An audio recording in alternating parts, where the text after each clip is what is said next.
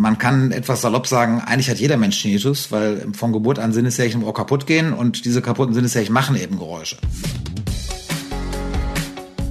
Ideen für ein besseres Leben haben wir alle. Aber wie setzen wir sie im Alltag um? In diesem Podcast treffen wir jede Woche Menschen, die uns verraten, wie es klappen kann. Willkommen zu Smarter Leben. Ich bin Lene Kafka und diesmal spreche ich mit Uso Walter. Hier ein Hinweis des heutigen Werbepartners Chibo.de. Hier gibt's alles, was man braucht und alles, was Spaß macht. Von praktischen Matschhosen für Kinder bis hin zu super gemütlichen Möbeln und noch viel mehr. Mit jedem Klick findet ihr auf Chibo.de Spaßiges, Praktisches, Sportliches und natürlich auch Nachhaltiges. Und das Beste? Jetzt spart ihr 15% auf eure nächste Bestellung mit unserem Code Podcast15. Bringt Leben in euer Leben und schaut mal vorbei auf chibo.de, dem Onlineshop in deiner Nähe. Hallo, ich bin Uso Walter, ich bin niedergelassener Hals-Nase-Ohrenarzt in Duisburg und beschäftige mich seit ungefähr 25 Jahren sehr intensiv mit dem Thema Tinnitus und verwandten Themen wie Schwerhörigkeit oder Geräuschempfindlichkeit. Tinnitus, das ist so ein Thema, mit dem sich die meisten Menschen wohl erst dann beschäftigen, wenn sie das Pfeifen oder Rauschen schon hören. Bei mir war das auch so. Nach einem Konzertbesuch waren die Geräusche im Ohr plötzlich da. Dabei war ich nicht mal bei Manowar oder Rammstein, sondern bei Wir sind Helden, also Deutschpop der Nullerjahre. Vier Instrumente, Gesang, eingängige Melodien, nicht mehr, aber war trotzdem zu laut für meine Ohren. Und Lärm ist nur eine von vielen Ursachen, die zu einem Tinnitus führen können oder ihn auch verstärken, sagt Uso. Er hat als HNO-Arzt schon viele Betroffene behandelt. Und auf seinem YouTube-Kanal veröffentlicht er regelmäßig Tipps, was hilft, wenn die Geräusche einfach nicht verschwinden. Weshalb wir alle unsere Ohren vor Lärm und Stress schützen sollten und wieso ein Tinnitus kein reines Ohrproblem ist, erklärt er in dieser Folge. Hallo Uso, schön, dass du Zeit hast. Ja, hallo, danke für die Einladung.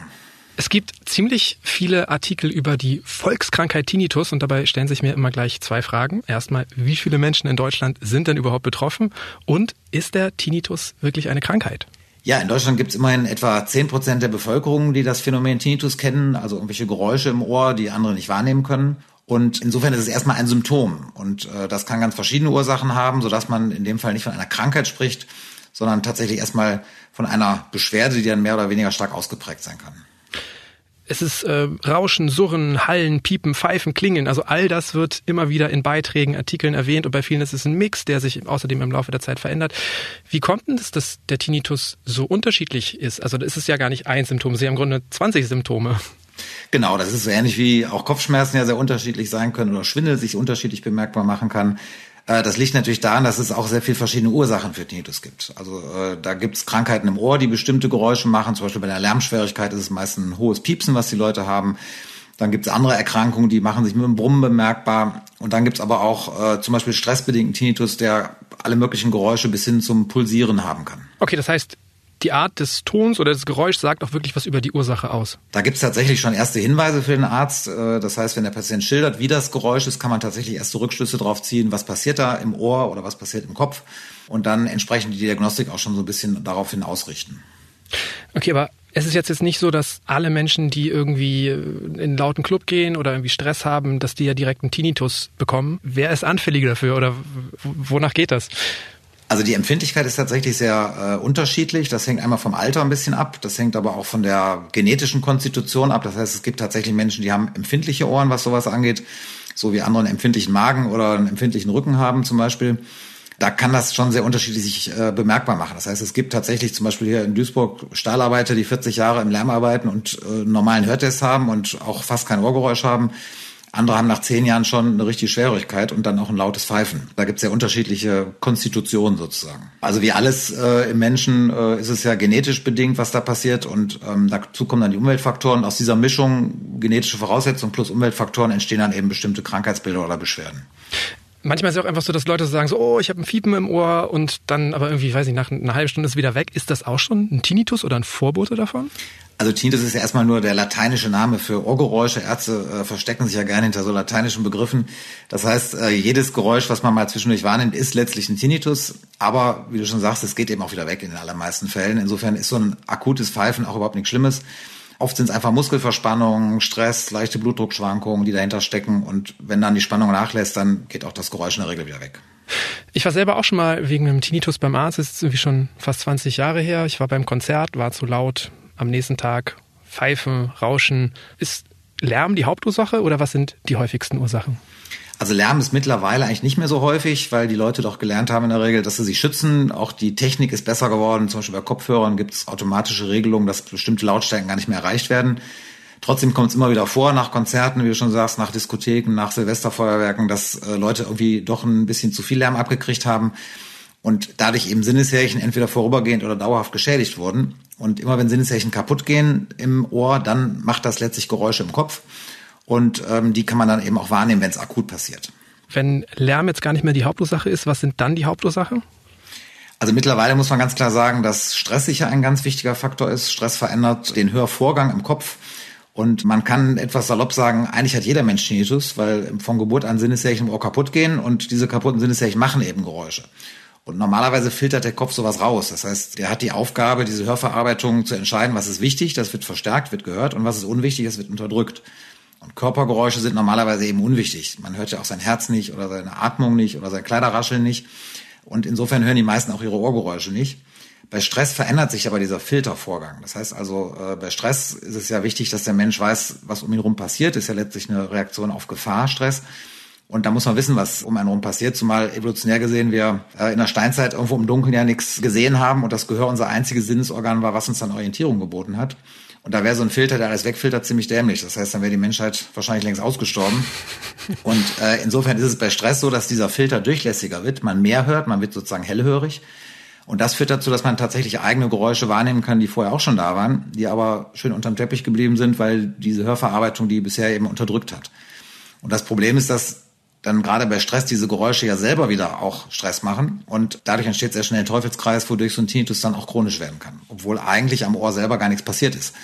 Das heißt, das Ohr ist genauso gesund oder krank wie vorher, aber durch diese äh, Stressfaktoren verändert sich die Hörverarbeitung und dadurch entsteht der Teufelskreis, der den Tinnitus dann auch immer schlimmer werden lässt. Okay, wenn das jetzt gar nicht unbedingt was mit dem Ohr zu tun hat, bin ich dann überhaupt immer bei dir an der richtigen Stelle? Du bist Hals-Nasen-Ohrenarzt? Das ist tatsächlich das große äh, Handicap, sage ich mal, bei der Tinnitus-Therapie, weil äh, die meisten Patienten gehen natürlich zum Ohrenarzt, das ist auch wichtig, weil natürlich auch Ohrerkrankungen, Hörstürze und solche Sachen Tinnitus machen können. Wenn es aber eben stressbedingt ist, dann ist das Ohr gesund und der Ohrenarzt kann nichts machen und dann nützen auch keine Kortisontherapien oder sonstige Sachen was. Da geht es eher darum, das Stresssystem zu beeinflussen und der Hörverarbeitung klarzumachen, dass diese Geräusche unwichtig sind, damit sie wieder unterdrückt werden. Und dazu ist der Herrn Ohrarzt weder zeitlich noch von der Ausbildung her in der Lage in der Regel, sodass dann ihm gesagt wird, dem Patienten, hör mal, äh, da können wir jetzt leider gar nichts mehr machen, jetzt gehen wir nach Hause. Das ist aus Sicht des HNO-Arztes auch erstmal richtig, weil er kann tatsächlich nichts machen. Aber das heißt nicht, dass man insgesamt nichts machen kann. Weil man kann schon über die Beeinflussung dieser, ich sage jetzt mal, zentralen Vorgänge im Kopf, dieser unterbewussten Vorgänge, den Tinnitus auch wieder wegkriegen. Aber da gibt es eben keinen Facharzt für in Deutschland. Und Tinnitus kann akut auftreten und dauerhaft auftreten. Du hast eben schon gesagt, der kann chronisch werden. Ich glaube, ab drei Monaten ist das richtig. Gilt ein Tinnitus als chronisch? Genau, das ist eine rein akademische Unterteilung. Das hat für den Patienten eigentlich überhaupt keine äh, Konsequenzen, weil auch ein Tinnitus nach 30 Jahren kann man noch beeinflussen. Und umgedreht, wenn das Ohr durch ein Knalltrauma zum Beispiel kaputt gegangen ist, dann ist es im Grunde schon nach einer Sekunde chronisch. Warum ist der dann schon äh, direkt chronisch? Weil dann ist was dauerhaft kaputt und das lässt sich nicht reparieren, oder wie? Genau, also das Ohr ist ja leider so, dass die Sinneszeichen nicht nachwachsen können. Also wenn man sich einen Finger schneidet, dann wächst die Wunde irgendwann zu, dann ist alles wieder gut. Aber wenn im Ohr Sinneszeichen wirklich dauerhaft kaputt gehen, dann wachsen die nicht mehr nach. Und man hat dann tatsächlich auch schon von vornherein letztlich einen chronischen Schaden. Am Anfang kann man versuchen, diese Erholungsprozesse, die auch im Ohr stattfinden können, zu unterstützen. Darum gibt man dann ja zum Beispiel nach einem Knalltrauma Cortison oder so. Aber im Prinzip ist es so, dass dann, wenn Sinneszeichen irreversibel geschädigt worden sind, kein Mittel der Welt die wieder zum Leben erweckt. Dann sprechen wir vielleicht doch mal über Lärm und über Lautstärke, weil ich habe jetzt nochmal nachgeschaut. Es wird ja empfohlen, ab Lautstärken über 85 Dezibel einen passenden Gehörschutz zu tragen. Aber wie realistisch ist denn das eigentlich? Weil im Alltag begegnen uns doch permanent Geräusche, die viel lauter sind, oder nicht? Richtig. Also das ist äh, auch eine sehr engstirnige Empfehlung, da direkt Gehörschutz zu tragen. Es geht ja darum, dass eine Schädigung immer von zwei Faktoren abhängt. Einmal von der Lautstärke und einmal von der Einwirkdauer. Das heißt, eine Lautstärke über 120 dB zum Beispiel, da reichen ein paar Sekunden, dass Sinneszeichen kaputt gehen. Was ist zum Beispiel 120 dB? Das wäre zum Beispiel, sagen wir mal, so ein startendes Düsenflugzeug, wenn man da in der Nähe steht, oder okay. ein Presslufthammer, äh, wenn man den ohne Lärmschutz bedient. Oder sag mal als Laie, wenn man sein kleines Gästebad renovieren will und die Fliesen von der Wand haut und sich da dann nicht schützt, da kann dann schon mal passieren, dass es auch 120 dB werden und da tatsächlich auch sofort Dauerschäden entstehen. Und bei 85 dB ist es so, dass man wirklich über mehrere Jahre, acht Stunden am Tag diesem Lärm ausgesetzt sein muss, damit dann irgendwann Lärmschäden entstehen können. Das sind also, sagen wir mal, Regeln, die kommen aus der Industrie. So in den 70er Jahren hat man gemerkt, dass die Leute irgendwann alle taub werden, hier in der Schwerindustrie im Ruhrgebiet zum Beispiel. Und da hat man da so, solche Gesetze gemacht, dass man gesagt hat, ab 85 dB, acht Stunden Arbeitsdauer am Tag, muss man Lärmschutz tragen. Das ist aber für den Laien jetzt nicht relevant, sondern da muss man wirklich gucken, dass man tatsächlich ab Lautstärken ungefähr 95, 100 dB anfängt, sich wirklich zu schützen. Das sind dann zum Beispiel Diskotheken, Konzerte und so weiter. Du siehst mich gerade, ich habe Kopfhörer auf und ich habe letztendlich, das ist mein Arbeitsalltag. Ne? Ich trage eigentlich den ganzen Tag Kopfhörer, ich, wenn ich mit jemandem spreche, wenn ich Podcast-Folgen schneide. Ich höre auch privat gerne Musik mit Kopfhörern und dann sehe ich auch nie, wie laut das eigentlich wirklich ist, weil auf meinem Smartphone, da ist dann so ein, so ein Balken, der wird heller oder weniger hell. Wie laut ist denn das, wenn ich permanent laut Musik höre auf Kopfhörern? Weißt du das? Also das ist natürlich sehr unterschiedlich. Man kennt ja die Leute, die an einem vorbeigehen, so in 30 Meter Entfernung, man kann die Musik noch mithören. Mhm. Dann ist es äh, ein bisschen zu laut. Ähm, wenn man jetzt im Haus selber einfach Musik hört, ohne dass jetzt 13 Mal weiter das jemand mitkriegt, dann ist es eigentlich in der Regel nicht zu laut. Dass du das hörst, könnte aber auch an schlechten Kopfhörern liegen. Könnte auch sein. Äh, könnte auch sein, dass ich besonders gut höre vielleicht, aber ähm, das, äh, da gibt's natürlich auch technisch unterschiedliche Dinge. Aber grundsätzlich kann man schon sagen, also wenn man mit gesundem Menschenverstand äh, mit Kopfhörer Musik hört, kann eigentlich nichts passieren. Wie ist denn das, wenn man jetzt aber eh schon so eine Dauerbelastung hat oder eine hohe Grundbelastung, ist man dann auch anfälliger für ein Knalltrauma? Ähm, sagen wir so, je mehr Schäden im Ohr schon da sind, desto schneller ähm, entsteht ein zusätzlicher Hörverlust, zum Beispiel durch eine weitere Schädigung. Das liegt daran, dass man bei Geburt ungefähr doppelt so viel Sinneshärchen im Ohr hat, wie man zum Hören braucht. Das heißt, die ersten 50 Prozent, die kaputt gehen, da merkt man im Hörtest noch nicht viel. Deswegen hören die meisten Menschen so bis 50, Mitte 50 noch sehr gut. Und danach geht's dann eben langsam aber sicher bergab, weil wenn dann Sinneshärchen zusätzlich kaputt gehen, merkt man es auch sofort beim Hören. Dann gibt's auch häufig einen Tinnitus dazu. Das heißt, wenn jemand eh schon sehr schwerhörig ist und dann noch ein Lärmtrauma oben drauf kriegt, dann ist die Schädigung tatsächlich wesentlich größer, subjektiv dann vom Hören und vom Tinnitus her, als zum Beispiel ein Hörgesunder, der mit 20 und äh, normalem Hörtest das macht. Wenn ich mit einem Tinnitus jetzt zum Arzt gehe, dann hoffe ich mir ja eigentlich eine schnelle Lösung, irgendwie eine konkrete Diagnose. Ich vermute mal, bei deinen Patientinnen und Patienten ist das genauso. Wie wahrscheinlich ist denn das bei einem Tinnitus? Ja, da muss man mal sehr gucken, was die Erwartungshaltung ist. Das ist ein ganz großes Problem im Tinnitus, weil tatsächlich die meisten Patienten gewohnt sind, äh, was ich, ich habe Halsschmerzen, ich gehe zum HNO-Arzt, der macht die Halsschmerzen weg. Ich habe äh, die Nase voll im wahrsten Sinne des Wortes und habe einen Schnupfen und dann gibt er mir irgendwas und dann ist die Nase wieder frei. Das funktioniert beim Tinnitus eben nicht, weil es eben in der Regel kein Ohrproblem, sondern ein Filterproblem ist. Das heißt, die Geräusche gehören letztlich zum Ohr dazu. Man kann sich das so ein bisschen da vorstellen, wie das der Herzschlag zum Herz gehört. Da will man ja auch nicht, dass der Herzschlag aufhört, dann wäre man auch nicht mehr da. Und so ähnlich ist es beim Ohrgeräusch. Man kann es nicht objektiv einfach wegmachen in der Regel, sondern es geht darum, dass der Filter lernt, das Geräusch wieder zu unterdrücken. Und äh, da hatten wir ja vorhin schon gesagt, das ist eben die Entscheidung, äh, die die Hörverarbeitung ständig treffen muss, ist das wichtig oder ist das unwichtig? Und insofern ist es ganz wichtig, bei der ersten Aufklärung dem Patienten klarzumachen, in welche Richtung die Therapie geht. Dass es eben in der Regel, vor allen Dingen beim chronischen Tinnitus, nicht darum gehen kann, irgendwas wegzukriegen, sondern es geht darum, es nicht mehr wichtig zu nehmen. Und da das unterbewusste Prozesse sind, die man also auch nicht einfach so auf Knopfdruck bedienen kann, äh, erfordert das dann eben tatsächlich erstens eine vernünftige Aufklärung und zweitens aber in der Regel dann auch so psychologische Verfahren, also verhaltenstherapeutische Verfahren, bei denen der Patient lernt, diese letztlich unterbewussten Reaktionen auf die Geräusche, die eigentlich dann erst zum Leidensdruck führen, zu erkennen und so zu beeinflussen, dass der Tinnitus eben nicht mehr stört, dass er im Idealfall auf Dauer auch gar nicht mehr gehört wird. Das ist ja, warum wir immer wieder sagen, Tinnitus ist eigentlich kein Ohrproblem, sondern ein Kopfproblem. Okay, das heißt, dieses Symptom, das verlagert sich dann irgendwie oder, oder also es verlagert sich nicht, sondern es führt im Grunde zu psychischen Folgeerkrankungen dann in der Regel, oder wie? Genau, auch sehr häufig. Also das eine ist, wie gesagt, was ich vorhin schon sagte, mit Stress. Das heißt, es gibt sogenannte vegetative Reaktionen. Man ist genervt durch das Geräusch, man ist angespannt, verspannt, solche Sachen, Schlafstörungen. Und dann gibt es psychische Folgen, äh, die dadurch entstehen, dass man das natürlich negativ empfindet, dieses Geräusch, was ständig stört. Und natürlich automatisch es weghaben will, wie du auch schon schön gesagt hast. Und da das ja nicht geht, weil es ja nun mal zum Ohr dazugehört, äh, kommen dann sehr viel Frustration bei der Therapie häufig raus, zumal dann auch unsinnige Therapien oft angewendet werden oder von Patienten auch gesucht werden im Internet, irgendwas, was auch viel Geld kostet und nichts funktioniert und dann wird man immer genervter. Und dadurch nimmt man es aber immer wichtiger, das Geräusch. Und wenn man es wichtig nimmt, wird es wieder lauter. Das heißt also, dieser Versuch, das wegzukriegen und sich nach dem Tinnitus zu richten, führt genau zum Gegenteil. Deswegen ist es so wichtig, dass die Patienten einmal verstehen, was passiert da im Kopf und wie kann ich das aber trotzdem so beeinflussen, dass es dann besser wird. Das gelingt eben überwiegend mit solchen verhaltenstherapeutischen Methoden. Aber wenn du jetzt zum Beispiel auch sagst, man soll den nicht so fokussieren, den Tinnitus, das ist, klingt für mich irgendwie immer so ein bisschen wie dieses, denk nicht an den rosa Elefanten. Da macht man sofort, ne? also diese Denkverbote. Genau, deswegen ähm, ist das auch nicht das Ziel der Therapie, nicht dran zu denken, weil das geht nicht, wie du schon richtig sagst, sondern es durchaus wahrzunehmen zu einem gewissen Zeitpunkt im Laufe der Therapie, aber keinen Stress mehr zu entwickeln und keine negativen Emotionen mehr zu entwickeln. Weil wenn man das Geräusch selber, um es mal so zu sagen, das tut einem ja auch nichts. Das Geräusch selber ist ein physikalisches Phänomen sozusagen. Äh, in dem Fall sind das irreguläre Erregungen im Bereich der Hörbahn. Und das macht einen ja nicht direkt krank, sondern erst die Reaktion auf das Geräusch macht einen krank. Nämlich, dass man Stress entwickelt, dass man negative Emotionen entwickelt, dass man Ängste entwickelt, Depressionen entwickelt. Diese Reaktion, die kann man verändern. Den Tinnitus selber kann man jetzt erstmal nicht verändern. Der gehört, wie gesagt, zum Ohr dazu. Aber die Reaktion auf den Tinnitus kann ich verändern und dadurch verändere ich den Tinnitus. Das ist das etwas paradoxe Vorgehen, was man da machen muss. Ich wollte dich gerade fragen, ob du auch also viel mit Ängsten zu tun hast bei deinen Patienten oder so. Weil, also wenn ich jetzt zurückdenke, ich glaube, das war auch so der erste Gedanke, den ich hatte damals, war so, oh Gott, bleibt das für immer. Genau, also das ist ein ganz großer Klassiker natürlich und da gibt es natürlich dann auch wieder sehr unterschiedliche, ja, wie soll ich sagen, Voraussetzungen bei den Patienten. Die einen lassen sich sehr schnell verängstigen, geraten schnell in Panik, entwickeln schnell Depressionen. Andere sind da so ein bisschen, haben dickeres Fell, sage ich jetzt einfach mal, und da entwickelt sich der Tinnitus dann auch nicht so stark. Das heißt, der eskaliert dann nicht so stark. Entscheidend ist deswegen immer diese Miteinbeziehung dieser Begleitbeschwerden auch in die Therapie. Das heißt, man kann nicht einen Tinnitus behandeln, ohne die Ängste zu behandeln. Man kann nicht einen Tinnitus behandeln, ohne die depressiven Verstimmungen, die da im Zusammenhang sind, äh, mit zu behandeln. Das ist also immer ein komplexes Behandlungsschema, was man da machen muss, wo eben diese ganzen Dinge mit einbezogen werden. Ich glaube, mittlerweile gibt es eine größere Offenheit dafür, sich therapeutisch behandeln zu belassen. Ich kann mir mal vorstellen, dass das für viele Menschen nicht leicht ist, wenn sie zu dir kommen und sagen, hey, ich habe ein Problem mit dem Ohr und du sagst, ich glaube, du musst zum Therapeuten. Also wie reagieren deine Patienten darauf?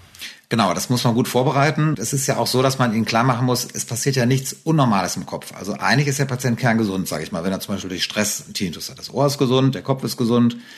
Aber durch den Stress werden diese Verarbeitungsprozesse im Kopf so verändert, ich sage jetzt mal ein Softwareproblem letztlich, dass eben dieser Belastungsdruck entsteht, dieser Leidensdruck entsteht, äh, der den Tinnitus dann so schrecklich macht. Wenn man ihnen dann erklärt, dass wir diese unterbewussten Reaktionen im Kopf verändern wollen und dann erst der Begriff Verhaltenstherapie kommt, dann ist den Leuten auch klar, warum das so ist. Während wenn man direkt sagt, hör mal, du musst jetzt zum Psychologen, dann meinen die, ja gut, dann habe ich wohl einen an der Klatsche, so ungefähr, wie man hier im Ruhrgebiet sagt. Und das akzeptieren die meisten nicht und es stimmt ja auch nicht. Die haben ja auch keine echten psychischen Erkrankungen in der Regel, sondern es entstehen psychische Beschwerden aufgrund dieser engen Verbindung von Hörverarbeitung, Stresssystem und emotionalem System. Was hat dich denn eigentlich daran gereizt, dass du als Hals-, und Ohrenarzt dich auf etwas spezialisiert hast, wo du eigentlich zumindest in der chronischen Variante nicht groß weiterhelfen kannst? Ja, das war eigentlich so am Anfang meiner, meiner Laufbahn sozusagen als HNO-Arzt habe ich gemerkt, dass die Patienten immer wieder kommen, wenn die Tinnitus haben und ich denen irgendwie nicht helfen konnte mit den damals vorhandenen Mitteln. Und das hat mich dann doch ein bisschen gewurmt und hat dann meinen Ehrgeiz geweckt. Irgendwie muss es da doch was geben, was den Patienten hilft, dass sie eben nicht äh, so zwischen allen Stühlen sitzen letztlich.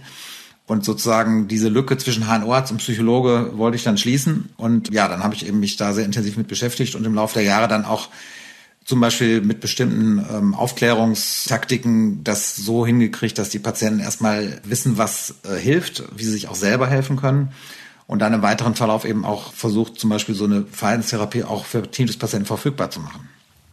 Okay, halten wir vielleicht mal zwischendurch fest. Ne? Man muss das Problem ganzheitlicher betrachten, nicht nur auf das Symptom äh, und auf das Organ Ohr achten, sondern irgendwie alle psychischen Faktoren mit einbeziehen. Und äh, es gibt ja ein Schmerzgedächtnis und unser Gehirn speichert Schmerzerfahrung. Also je länger so ein Schmerz anhält, desto schwieriger ist es auch irgendwie den wegzubekommen. Gibt es auch sowas wie ein Geräuschgedächtnis? Also ist es schwerer, den Tinnitus zu behandeln, wenn ich zu lange warte? Klar, also das gibt's auf jeden Fall. Das ist dann auch sicher das Problem, wenn der Tinnitus schon sehr lange besteht und die Aufmerksamkeit immer wieder dahin geht. Ähm, in unserem Gehirn gibt's ja immer wieder neue Verknüpfungen. Das Gehirn ist ja bis zum Ende unseres Lebens lernfähig. Das bedeutet letztlich nichts anderes, als dass sich immer wieder neue Synapsen bilden, alte abgebaut werden. Da kann man tatsächlich bestimmte Reaktionen bahnen. Also unser ganzer Alltag besteht eigentlich aus solchen Warnungen, dass wir praktisch Sachen automatisch machen. Unser Unterbewusstsein weiß, das hat funktioniert und jetzt macht es immer wieder das Gleiche. Und das kann aber auch sich so ein bisschen gegen einwenden, wenn es tatsächlich dann auch negative Dinge sind, die man immer wieder beachtet, die immer wieder die Ängste auslösen, die immer wieder diese Reaktionsmuster verursachen. Deswegen ist es so wichtig, diese Reaktionsmuster eben zu durchbrechen, damit solche Verfestigungen und Bahnungen dann nicht so im Laufe der Jahre ähm, eben entstehen. Wie schnell sollte man dann zum Arzt gehen, wenn so ein Pfeifen auftritt? Also grundsätzlich, je früher, desto besser. Beim ganz akuten Tinnitus muss man jetzt nicht sofort ins Krankenhaus rennen, aber so, wenn es nach einem Tag oder zwei Tagen nicht weggeht, sollte man schon gucken lassen, was da passiert und dann eben auch zuerst mal eine Akuttherapie bekommen. Beim chronischen Tinnitus gilt es auch so ein bisschen, je früher, desto besser, weil diese Eskalationsprozesse dann erst gar nicht äh, so richtig in Gang kommen. Das heißt also, dann kann man praktisch im Sinne einer Prävention auch schon was machen. Das heißt aber nicht, dass man nach 30 Jahren nicht trotzdem noch was machen kann, weil auch da ist das Gehirn lernfähig.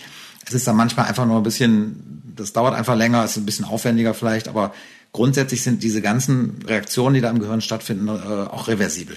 Und häufig ist es ja auch so, dass einfach so ein Tinnitus irgendwie sich weg anfühlt. Also ich kenne das auch, der stört mich jetzt eigentlich gar nicht mehr. Ich nehme den oft nicht wahr. Jetzt in der, lustigerweise in der Vorbereitung auf das Gespräch, da habe ich ihn wieder mehr wahrgenommen. Nee, also letztlich ist jeder Tinnitus äh, ständig schwankend. Also es gibt natürlich Leute, die haben, sagen, ich habe immer den gleichen Ton, aber wenn man dann mal genauer nachfragt, dann sagen sie, ach ja gut, tagsüber höre ich nicht so, dann bin ich ja beschäftigt so ungefähr. Das heißt, äh, man kann seine Aufmerksamkeit gar nicht ständig auf den Tinnitus lenken, äh, wodurch er dann bewusst ist oder äh, besonders stark werden kann sondern man macht automatisch, wenn man sich auf ein Buch konzentriert oder auf einen Film oder im Auto sitzt und der Motor brummt, hat man sofort einen anderen Fokus und der Tinnitus tritt in den Hintergrund. Deswegen sagen viele Leute auch, der Tinnitus ist abends am schlimmsten, wenn es dann eben still wird und wenn praktisch die Beschäftigung langsam aufhören oder eben morgens, wenn es auch noch still ist. Dazu kommt, dass natürlich gerade Stress eben einen sehr großen Einfluss auf das Tinnitusgeschehen hat, weil er eben diesen Filter durchlässiger macht. Das heißt, sobald man unter Strom steht, und das kann ja auch positiver Stress wie Sport oder so sein, wird der Filter durchlässiger. Da kann man fast sagen, das ist wie so ein Lautstärkeknopf. Je mehr ich unter Strom stehe, desto lauter wird der Tinnitus. Okay, jetzt wo du auch schon den Abend ansprichst, also das ähm, sagen, glaube ich, auch alle, die das haben, so dass vom Einschlafen man irgendwie dann dazu neigt, lautere Musik anmachen zu wollen oder Podcasts zu hören, Radio, was auch immer. Ich habe gelesen, dass das aber gar nichts bringt. Helfen Geräusche nie? Also was ist zum Beispiel mit sowas wie weißem Rauschen, äh, Musik, Naturgeräuschen? Also grundsätzlich sind Geräusche wie Medizin bei Tinnitus. Das heißt, äh, sich abzuschotten von Geräuschen wäre absolut fatal, weil dann der Fokus immer mehr auf den Tinnitus gelenkt wird und praktisch diese Eskalationsprozesse auch immer wieder neu angeheizt werden. Trotzdem sind Geräusche keine Therapie in dem Sinne, dass dadurch der Tinnitus langfristig besser wird. Also die, die Geräuschablenkung im Sinne von Naturgeräuschen, weißem Rauschen, was du da alles gesagt hast, ist immer eine erste Hilfe. Das sag mal, das ist so ein bisschen wie so eine Schmerztablette bei Kopfschmerzen. Dann ist der Schmerz besser, aber die Migräne ist ja nicht weg dadurch. Und ähm, so muss man das ein bisschen mit den Geräuschen sehen. Das heißt, die Hoffnung, wie die man früher hatte, zum Beispiel mit so einer Retraining-Therapie und so einem Neusser-Gerät, langfristig den Tinnitus wegzukriegen.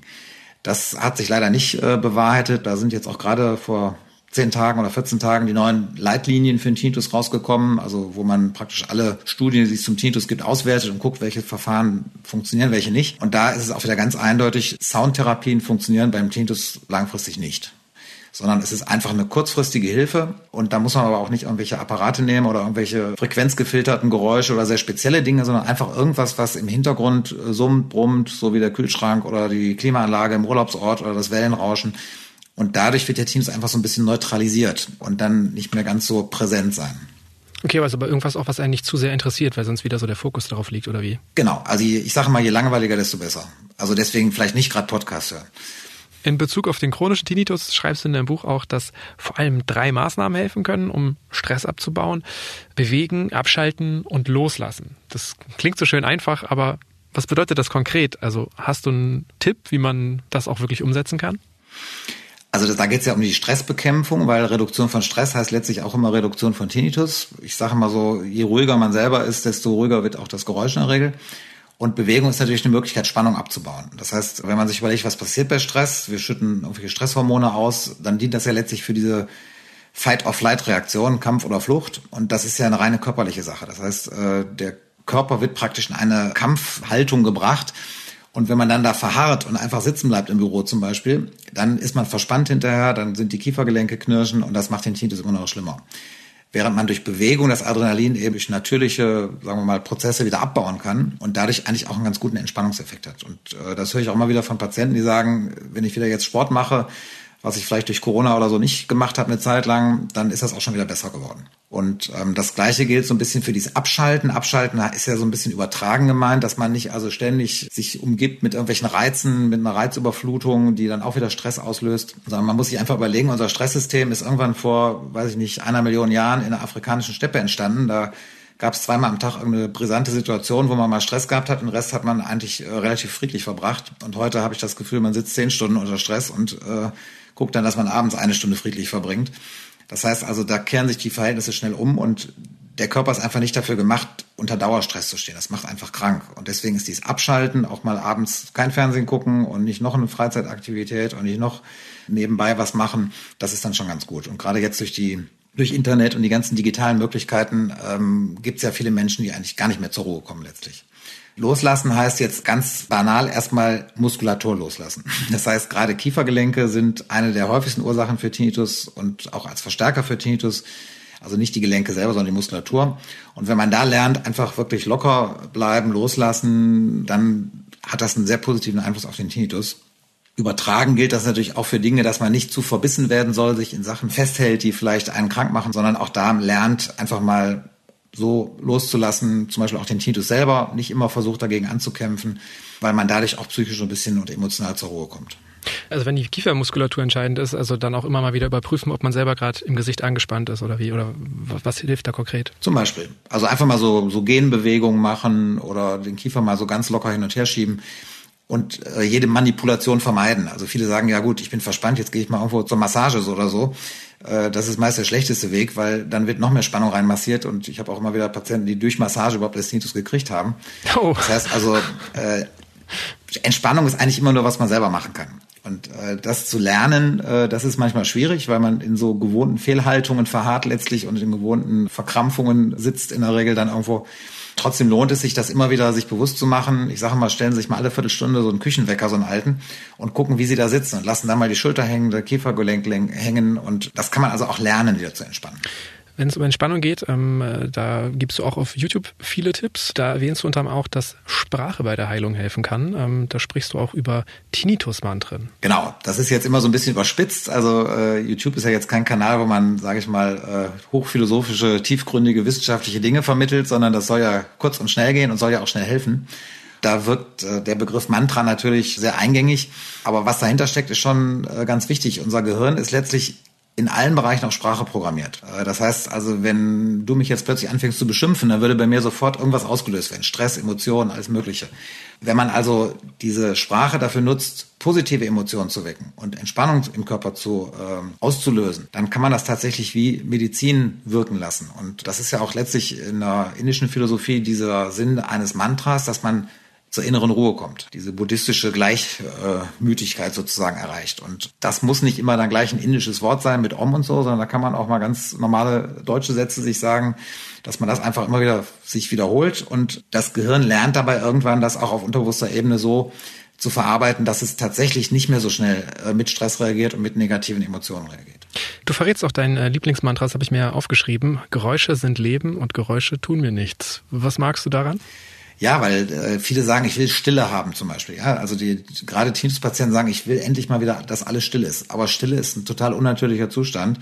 Stille ist bedrohlich und Stille macht Stress. Das heißt rein physikalische Stille. Was gemeint ist, ist Ruhe. Und Ruhe erreichen wir dadurch, dass zum Beispiel Vögel zwitschern, Windgeräusche sind, äh, andere Menschen um uns herum reden und so weiter. Und Menschen, die kleine Kinder haben, wissen, dass kleine Kinder am besten schlafen, wenn in der Wohnung ziemlich viel los ist und nicht, wenn man das Schlafzimmer mit dreifach Thermopenscheiben zu isoliert und da gar kein Schall mehr reinkommt. Dann kriegen Kinder Angst. Das ist eine ganz normale Reaktion und äh, wir als Erwachsene verlernen solche natürlichen, sage ich mal, Bedürfnisse des Körpers manchmal und denken, wir brauchen jetzt einfach mal Stille, weil wir den ganzen Tag zu viel um die Ohren haben. Aber Stille ist eben nicht physikalische Stille, sondern Stille heißt ruhige Geräusche, angenehme Geräusche, Geräusche, die auch wiederum wie Medizin dann letztlich wirken. Okay, also wer unter einem Tinnitus leidet, heute vorm Schlafen gehen, sich selber sagen, Geräusche sind Leben, Geräusche tun mir nichts und was Schönes, Ruhiges, nicht zu Spannendes anmachen und einschlafen. Das klingt gut. Danke für deine Zeit. Danke fürs Gespräch. Sehr gerne.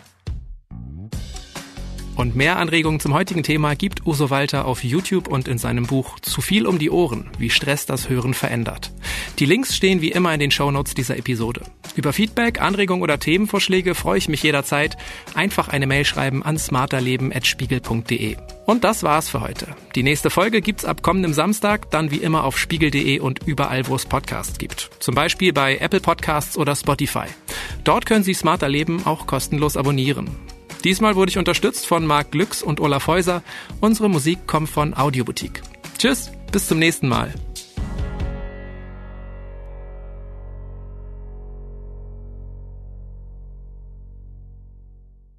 Liebe ZuhörerInnen, es gibt gerade eine Umfrage, in der es auch um eure Nutzung dieses Podcasts geht. Um teilnehmen zu können, geht einfach auf www.audionow.de slash Umfrage. Das Ganze dauert ungefähr fünf Minuten. Alle Angaben sind anonym und werden gemäß den Datenschutzbestimmungen vertraulich behandelt. Unter allen Teilnehmern werden fünf Best-Choice-Gutscheine im Wert von jeweils 100 Euro verlost, die ihr zum Beispiel bei Zalando, H&M, The Zone und vielen anderen einlösen könnt. Wir uns sehr, wenn ihr mitmacht. Vielen Dank.